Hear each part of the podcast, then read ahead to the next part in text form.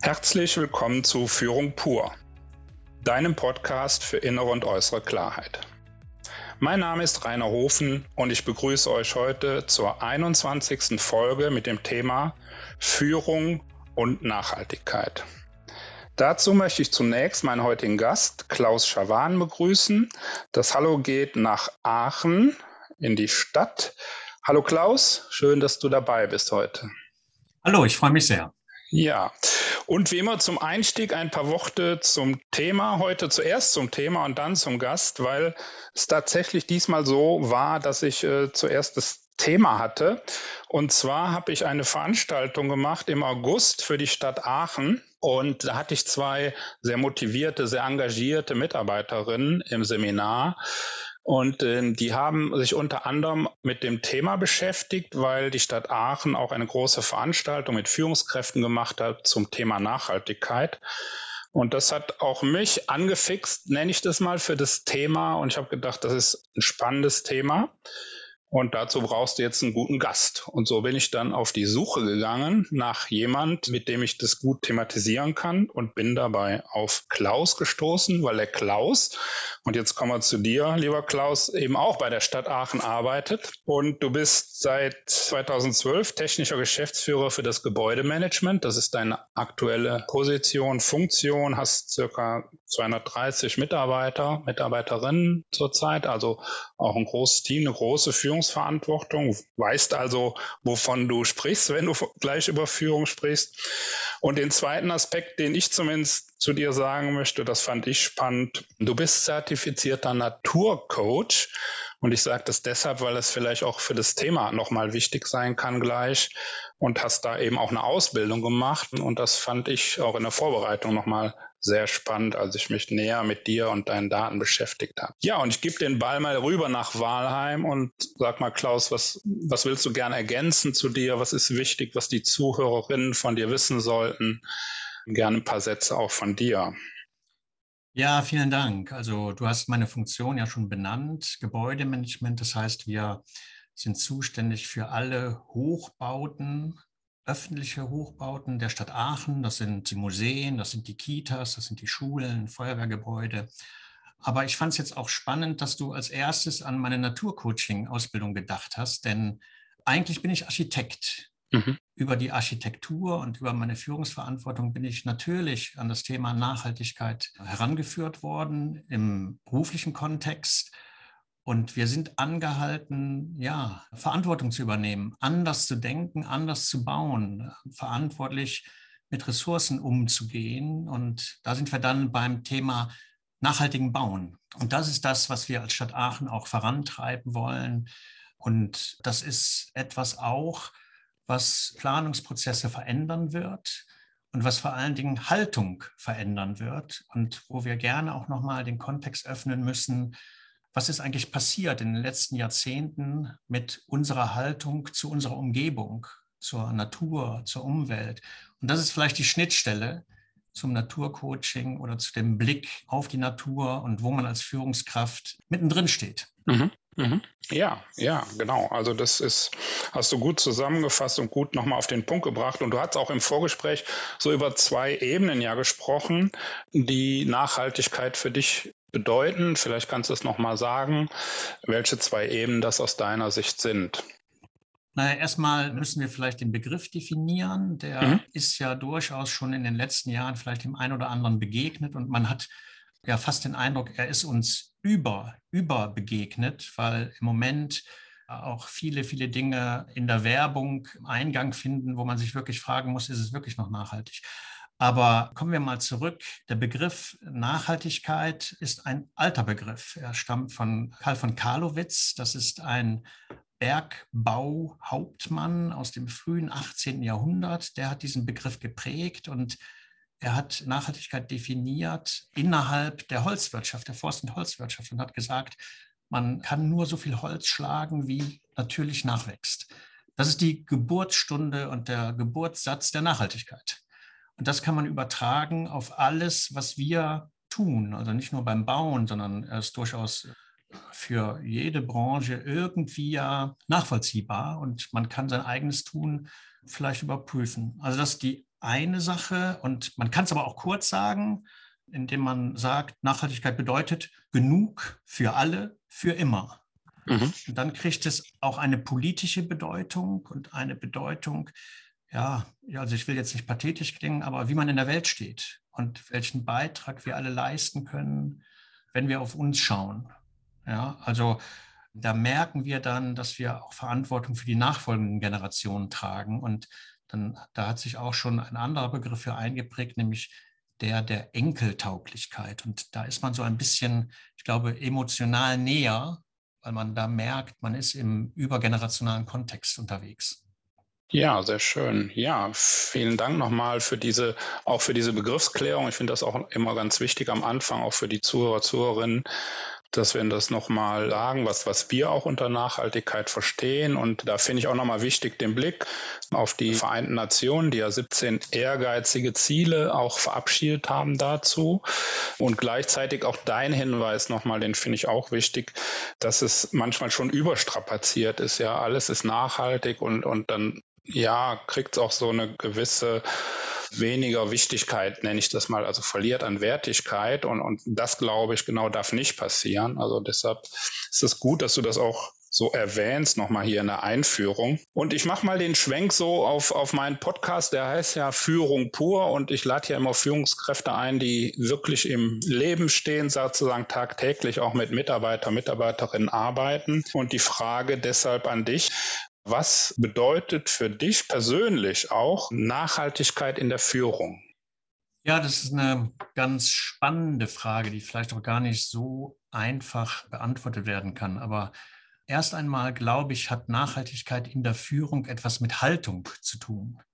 Also wenn wir definieren, dass Führung auch heißt, in erster Linie sich selber zu führen oder wenn Führung auch heißt, in hohem Maße selber zu reflektieren, dann ist man bei dem inneren Ort, von dem wir aus handeln. So und da stellt sich nun die Frage, welche Qualifikationen und welche Fähigkeiten neue Führungskräfte eigentlich brauchen. Also diejenigen Führungskräfte, die die Zukunft neu gestalten wollen. Ja, und da sind wir natürlich bei anderen gesellschaftlichen Herausforderungen, wie wir sie bisher immer hatten sprechen ja viele von disruptiven Zeiten. Das heißt also, wir eilen gerade, wir stolpern gerade von einer Krise in die andere. Wir stolpern in die Finanzkrise, wir stolpern, also wenn ich jetzt aus der Bausicht gucke, ja, da stolpern wir in die Ressourcenkrise, wir sind schon mittendrin, wir sind in einer Preiskrise, wir sind in einer, in einer Rohstoffkrise, in einer Lieferkrise und irgendwie hört dieser Krisenmodus nicht auf. Und wenn ich da jetzt mal drauf gucke,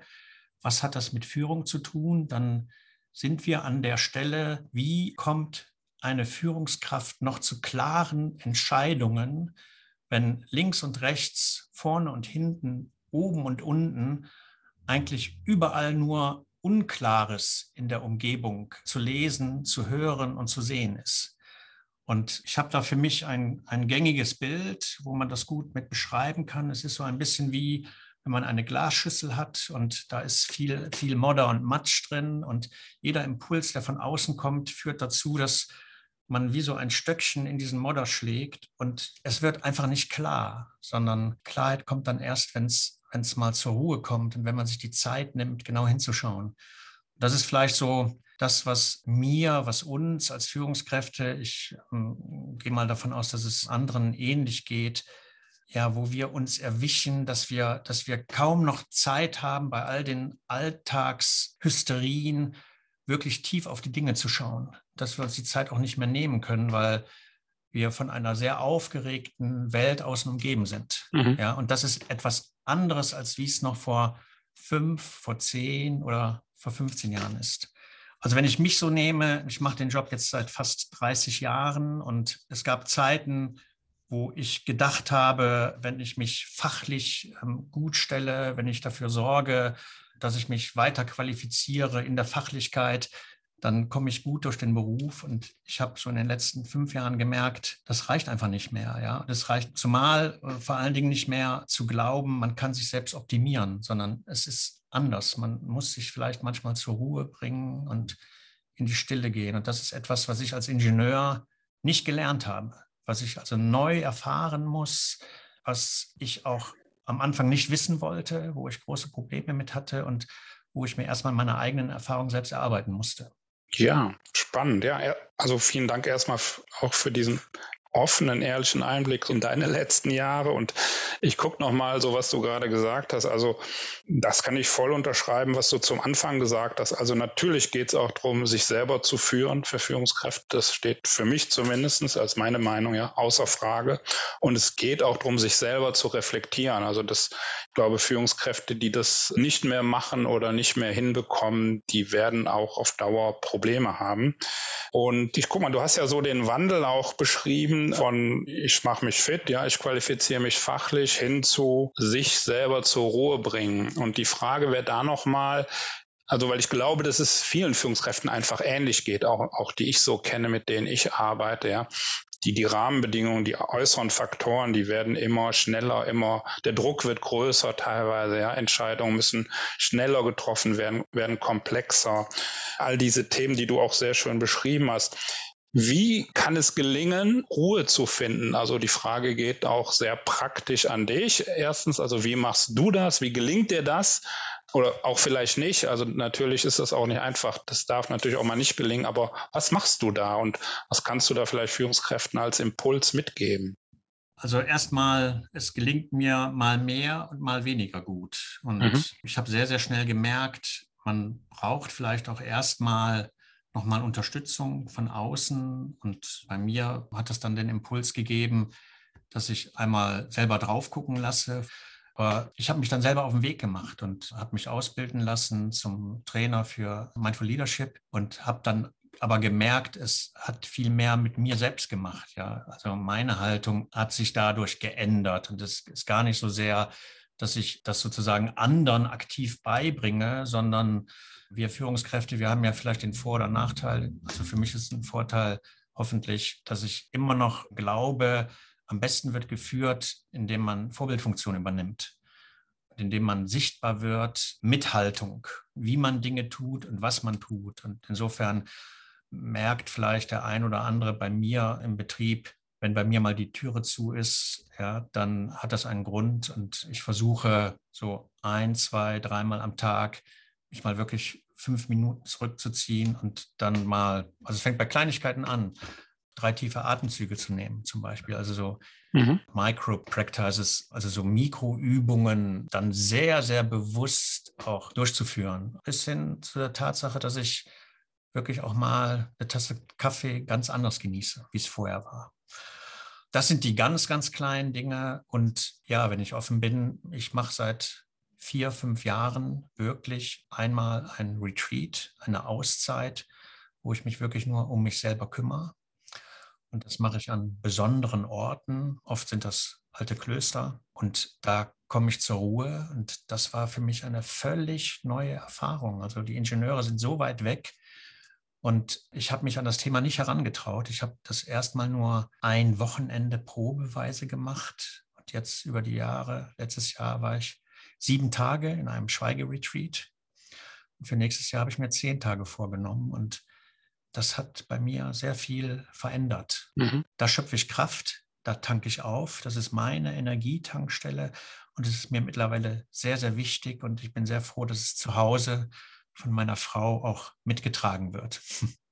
Da hast du ja eine gute Unterstützung, wenn ich das so, soweit ich das beurteilen kann zu Hause, denke ich, die dich da ja auch powered, empowered äh, entsprechend, das, das auch zu tun.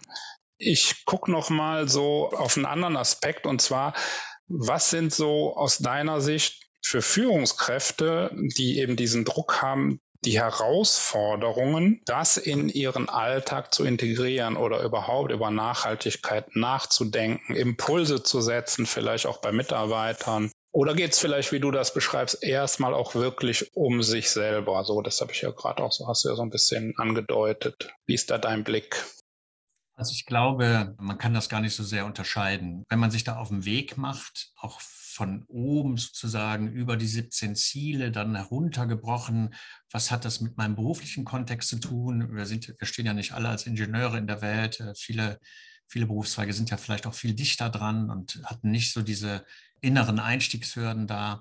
Äh, dann landet man eigentlich bei der Fragestellung, was ist denn wirklich eine Führungs-Kraft? Also welche Kräfte braucht man, wenn man heute die, die vielen Probleme als Lösung in die Zukunft führen will? Und da sind wir natürlich eigentlich bei ganz anderen Wortungen. Wir haben früher ja immer über Organisationsentwicklung gesprochen. Wir haben früher darüber gesprochen, wie man technische Probleme löst.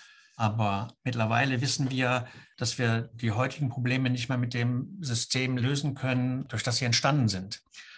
Und da sind wir dann bei anderen Dingen. Und da greift natürlich die Definition der Transformation. Und wenn es stimmt, dass Organisationsentwicklung, also ich rede jetzt sehr, du merkst, ich rede jetzt sehr vom organisationalen Kontext, wenn Organisationsentwicklung eher das Heilen von Fehlern der Vergangenheit ist, dann sind wir doch bei der Transformation, wenn wir nach vorne gucken.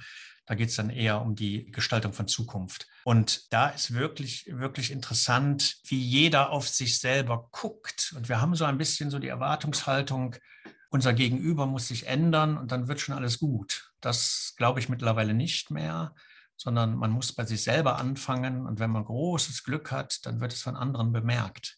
Mhm. Das ist das eine. Und der zweite Punkt ist, ich bin auch nicht mehr der Überzeugung, und das sage ich jetzt als, als Ingenieur, als Architekt, dass wir in eine bessere Zukunft kommen, wenn wir uns nur um technische Lösungen kümmern. Also das merke ich oft in meinen Diskussionen, in meinem fachlichen Kontext wir brauchen technische Innovation und dann passt es schon. Dafür ist es gut, dass Deutschland so gute Ingenieure hat. Und ich bin da mittlerweile nicht mehr von überzeugt. Also ich glaube, das ist auch wichtig, aber das ist nicht der alleinige Punkt, mhm. sondern wir, wir müssen immer auch gucken, ja, also wir sind immer bei der eigenen Position, wir sind immer bei der eigenen Haltung.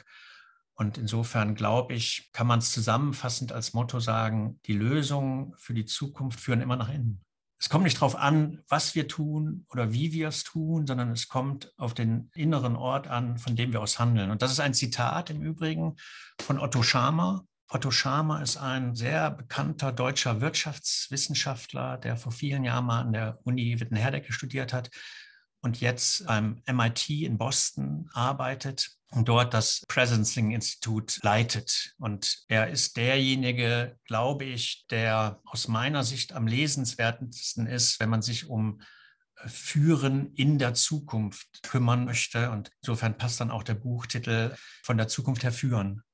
Ein sehr lesenswertes Buch. Ich habe es innerhalb von zwei Tagen durchgelesen, mit Wonne gelesen und habe da so viel Neues entdecken können dass mich das sehr fasziniert hat. Mhm. Und es passt eben auch in diesen Kontext, wie ich ihn gerade beschrieben habe. Ja, also wenn wir wissen, dass wir in einer Zeitenwende stehen und so sehr andere und unterschiedliche gesellschaftliche Probleme lösen müssen, wie wir sie vielleicht so noch nie gekannt haben, dann geht es auch darum, die Frage zu stellen, was brauchen wir dafür? als Mensch, als Führungskraft, als Mitarbeiter und so weiter und so fort. Da ist ja im Prinzip jeder von betroffen. Ja. Und vor allen Dingen ist es ein Gemeinschaftswerk. Also es ist nicht nur etwas, was mit Führung zu tun hat. Vielleicht haben wir auch eine Aufgabe, die zu Führenden. Ja, und vielleicht lösen sich da auch immer stärker die Ebenen auf. Das ist auch nochmal ein ganz interessanter Aspekt, wie intensiv es da überhaupt einer Führung bedarf. Ne? Mhm, mh. Ja, also zunächst mal vielen Dank für deinen Literaturtipp. Das äh, wird die Tessa sicherlich in die Show Notes auch aufnehmen, so dass unsere Zuhörer, Zuhörerinnen den Literaturtipp da auch nochmal nachlesen können. Du hast jetzt schönes Wortspiel benutzt, Führungskraft. Also welche Kraft braucht es? Das äh, hast du ja gesagt. Und das wäre nochmal verbunden mit der Frage, wie muss sich Führung verändern aus deiner Sicht, damit nachhaltige Zukunft auf allen Ebenen auch gelingen kann? Und was kann Führung dazu beitragen letztendlich? Kann sie überhaupt was beitragen? Naja, sie kann den Raum schaffen. Mhm. Sie setzt ja den Rahmen, innerhalb dessen sich äh, Organisation bewegt und auch die Mitarbeiterschaft bewegt. Und insofern glaube ich, ist diese Rahmensetzung immer noch sehr, sehr wichtig. Aber ich denke, Führung muss neu lernen, Vertrauen zu haben, was sich in dem Rahmen dann tut. Also ich glaube, es geht nicht mehr darum, wirklich en Detail zu führen per Anweisung oder für ein Alterart, sondern es kommt mehr darauf an, ja, den Kontext zu schaffen. Also da schließt sich vielleicht der Kreis, so Räume auch zur Verfügung zu stellen, wo Kreativität wieder möglich ist, ja, wo der Geist frei wird, wo man vielleicht auch in die Stille kommt. Also das jedenfalls wäre eine neue Art, nochmal drauf zu gucken, was da passiert. Wie kann das aus deiner Sicht, ich sage mal, für Führungskräfte auch hier jetzt zuhören und die sagen, Mensch, das ist ja ein guter Aspekt, das ist auch ein wichtiger Aspekt, ja, und das möchte ich auch gerne machen, also die auch diesen Impuls haben, das umzusetzen. Wie können erste Schritte aussehen? So möglichst konkret jetzt, wie kann ich anfangen einfach? Was, was heißt das Räume schaffen auch? Wie kann das praktisch gehen? Mit Räumen kann, kann vielerlei gemeint sein. Ja. Also, natürlich tatsächlich auch erstmal ein Ort, mhm. wo man die Tür zumachen kann und wo man die Sicherheit hat, man wird nicht gestört hat man für sich erstmal eine eigene, eine eigene Verantwortung. Also es fängt ja schon auch zu Hause an, zieht sich durch bis in die Organisation. Wir haben hier erste gute Beispiele, komischerweise auch von Organisationen aus dem Ingenieurkontext. Ja? Also Bosch, Google, SAP, mittlerweile weiß ich es auch von Audi, von Mercedes, das sind ja alles Global Player, die haben sich auf den Weg gemacht, Programme für Mindful Leadership in ihre Organisation zu stellen. Und dort werden die Teilnehmenden aus allen Ebenen trainiert, auf sich selber zu gucken und dafür zu sorgen, dass die Rahmenbedingungen stimmen, um zu klaren Entscheidungen zu kommen. Und also das wäre der organisationale Kontext. Ja, und da geht es dann wirklich darum, gibt es einen Raum der Stille zum Beispiel. Ne? Also das stellen wir uns so als, als, als normale Menschen vielleicht eher in, in einer Kirche vor oder in einem Kloster vor. Ja, da kennt man es vielleicht, da hat es äh, eher Tradition. Aber man darf sich fragen für die Zukunft, warum es nicht in jeder Firma, in jeder Organisation so eine Räumlichkeit geben kann. Das ist das eine. Und die andere Perspektive ist, dass es viel näher liegt, auch nochmal noch mal zu Hause dafür zu sorgen, wie man bei all den Aufgeregtheiten, die man vielleicht auch von der Arbeit mitnimmt als Führungskraft, ja, das ist ja nicht so, dass man das Büro verlässt und dann sind die Dinge nicht mehr im Kopf, sondern, also wenn ich von mir selber spreche, dann darf ich, glaube ich, sagen, ich nehme viele Dinge sehr oft im Kopf mit mhm. und bin erstaunt darüber, dass ich sie nicht loswerde. Und da ist dann immer wichtiger, seine Fähigkeit auch zu trainieren, loslassen zu können, bei sich selber anzukommen, auf sich zu schauen. Und dann sind wir vielleicht wieder bei deinem Einstiegssatz, Naturcoach. Mhm. Also mir gelingt das für mich selber ganz hervorragend, wenn ich in den Wald gehe. Mhm. Und das mache ich eben auch, wenn es mir wirklich schlecht geht oder ich für mich irgendwie ja, identifiziere, dass ich kurz vor einer Überforderung stehe, dann hilft mir das sehr, Klarheit zu schaffen. Und dann gehe ich in den Wald und habe da meinen Lieblingsort, unterschiedliche Lieblingsorte. Gott sei Dank haben wir hier in Aachen wirklich Gelegenheit genug, das zu tun. Da kann ich Kraft tanken. Das tut mir gut. Ja, das also kann ich erstmal voll unterstreichen, weil es geht mir auch so. Ich brauche das auch und auch in den letzten zwei, zweieinhalb Jahren ist für mich auch der Wald wirklich zu einer Energiequelle geworden und habe ja auch ein Format entwickelt, das Forest for You, was ich zusammen mit einem Forstwirtschaftsmeister mache, Christoph. Und es ist ein Angebot für meine Kunden natürlich, aber es ist auch immer was, wo ich sage, das, das brauche ich auch für mich und äh, ich auch mehr und mehr Zeit auch alleine im Wald verbringe, um wirklich mal abzuschalten, Gedanken zu sortieren. Ja. Müssen wir vielleicht nochmal drüber sprechen. Da haben das wir ja können wir nochmal machen. Das haben wir noch nicht gemacht. Ja, das können wir im, im Nachgang gern nochmal machen. Uns dazu austauschen. Ja, ich gucke noch mal so in die Zukunft und auf die Unternehmen, sage ich mal. Also die Frage ist so, wie können Unternehmen das vielleicht auch, können die Rahmenbedingungen schaffen? Verbunden auch mit der Frage, die ist so zweigeteilt, welche Qualitäten oder welche Qualifikationen brauchen eben auch Führungskräfte in der Zukunft? Was ist da aus deiner Sicht wichtig? Also vielleicht hängt die Frage ja auch zusammen. Vielleicht kannst du die auch koppeln. Guck mal. Sie können natürlich die Rahmenbedingungen schaffen. Und mhm. meine Erfahrung so aus der, aus der internen Sicht, oft fängt es als Graswurzelbewegung an. Das ist ganz interessant. Also ich weiß von vielen Bereichen, da haben sich Mitarbeiter zusammengetan, ja, die so erste Erfahrungen gesammelt haben und die haben angefangen, einen Ort zu suchen, wo sie zur Ruhe kommen, wo sie vielleicht auch, ich nehme jetzt mal den Begriff in den Mund, wo sie meditieren können. Und äh, meditieren macht vielleicht auch zu dritt, zu viert, zu fünft mehr Spaß als, als alleine. Und das macht man dann. Und dann schaut man, was passiert und stellt verwundert fest, dass man nach drei Monaten auf einmal mit 20 Leuten zusammensitzt und nach einem halben Jahr mit 40 Leuten zusammensitzt, weil sich das rund spricht. Und irgendwann, das ist ganz interessant, so aus dem organisationalen Aspekt, und irgendwann kommt eine Sollbruchstelle. Ja, da wird es von Führung bemerkt. Mhm. Und dann fragt sich auf einmal Führung, was passiert da? Was machen die da, was ich nicht weiß, wo ich keinen Einfluss habe? Und dann auf einmal wird geschaut, dann braucht es jemanden, der da drauf guckt und die Fähigkeit hat zu erkennen, dass das ein Schlüsselmoment sein kann, ja, der die ganze Organisation verändert. Und das ist so ein magischer Moment. Und so, glaube ich, war es bei SAP, so war es bei Google. Es kam eben nicht von oben.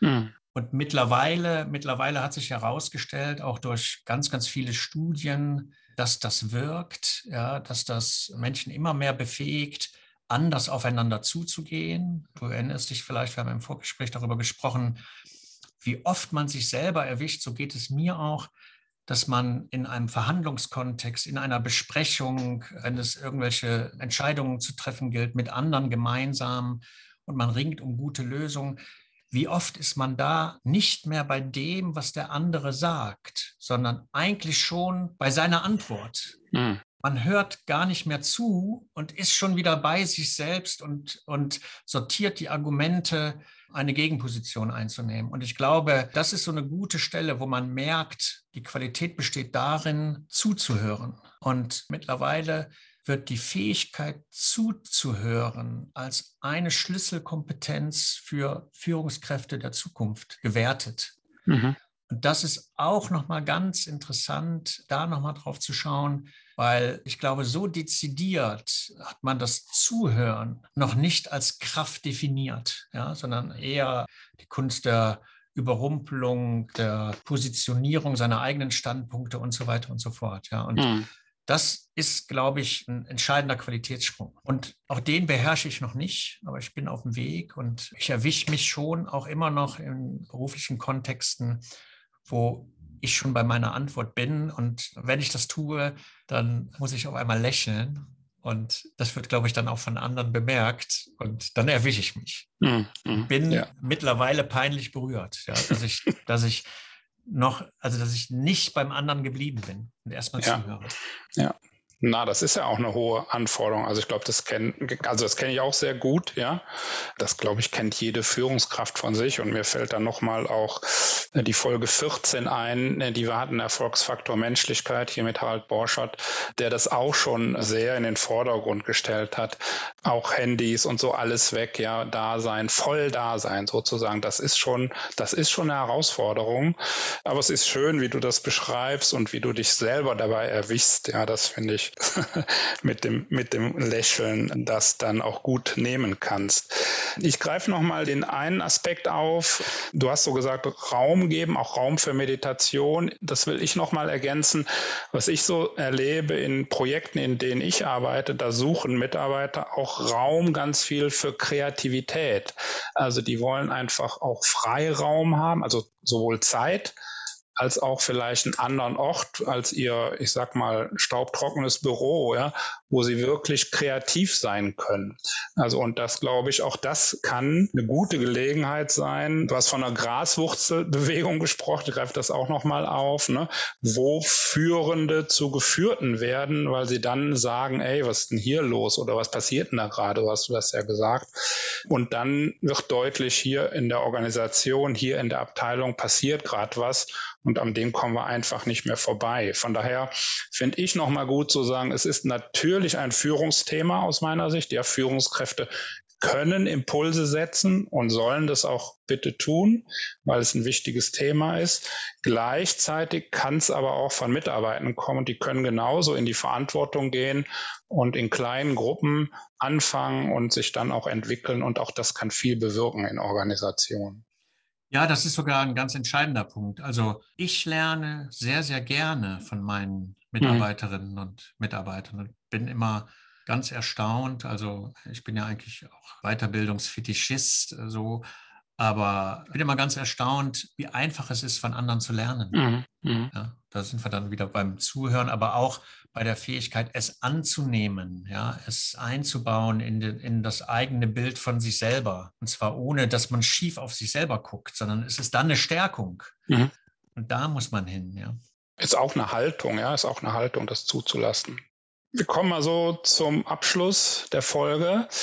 Und zum Abschluss einfach nochmal so die Frage auch an dich und an mich. Was war in der Folge jetzt besonders wichtig oder vielleicht gibt es auch noch einen anderen Punkt, der jetzt noch nicht angesprochen ist, den du nochmal loswerden willst, den du auch den Zuhörer oder Zuhörerinnen nochmal mit auf den Weg geben willst. So, das heißt also deine Abschlussworte und, und meine Abschlussworte und ich gucke mal so von Eschweiler aus nach Aachen. Magst du beginnen oder soll ich starten? Ich kann gerne reinwerfen, was mir so im Gesamtüberblick wichtig ist. Also ich glaube, es gilt, es gilt einfach, sich die Neugierde auf Neues zu bewahren. Ja, vielleicht nicht so streng mit sich selber zu sein, Neues auszuprobieren.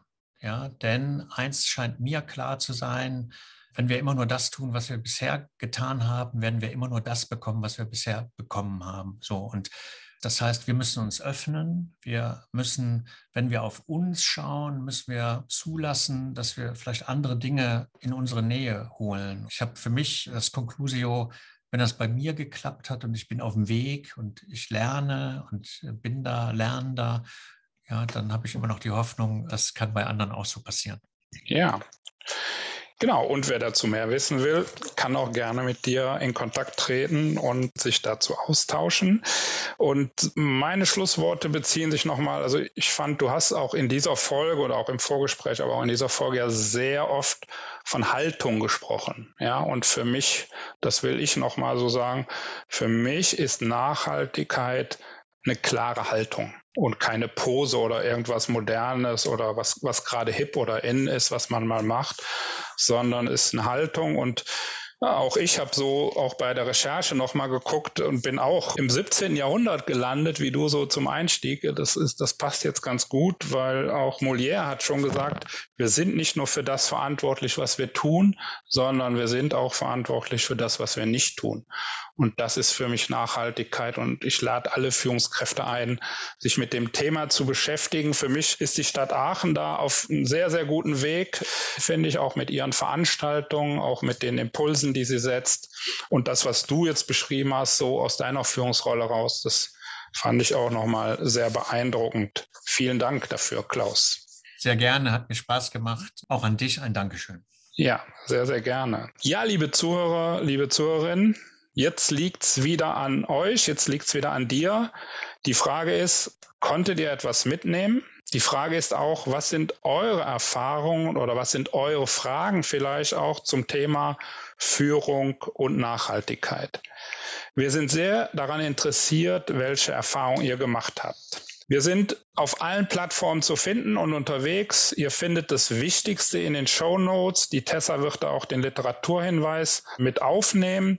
Und wir freuen uns, wenn ihr die Folge liked, wenn ihr den Podcast teilt, wenn ihr anderen Führungskräften, Mitarbeitern oder anderen Unternehmen von diesen wichtigen Themen auch erzählt und, und einfach weitergebt. Gerne könnt ihr liken, kommentieren, weiter verbreiten. Wir freuen uns natürlich auch über Feedback oder weiterführende Ideen zu dem Thema und kommen gerne mit euch in den Austausch. Ich kann für heute nur sagen, lieber Klaus, vielen Dank für das sehr, sehr interessante Gespräch. Und wir haben ja festgestellt, dass wir das im Nachgang sozusagen vertiefen zu unserer Walderfahrung. Und liebe Zuhörer, liebe Zuhörer, wir hören uns dann wieder in der nächsten Folge von Führung pur, deinem Podcast für innere und äußere Klarheit. Macht's gut.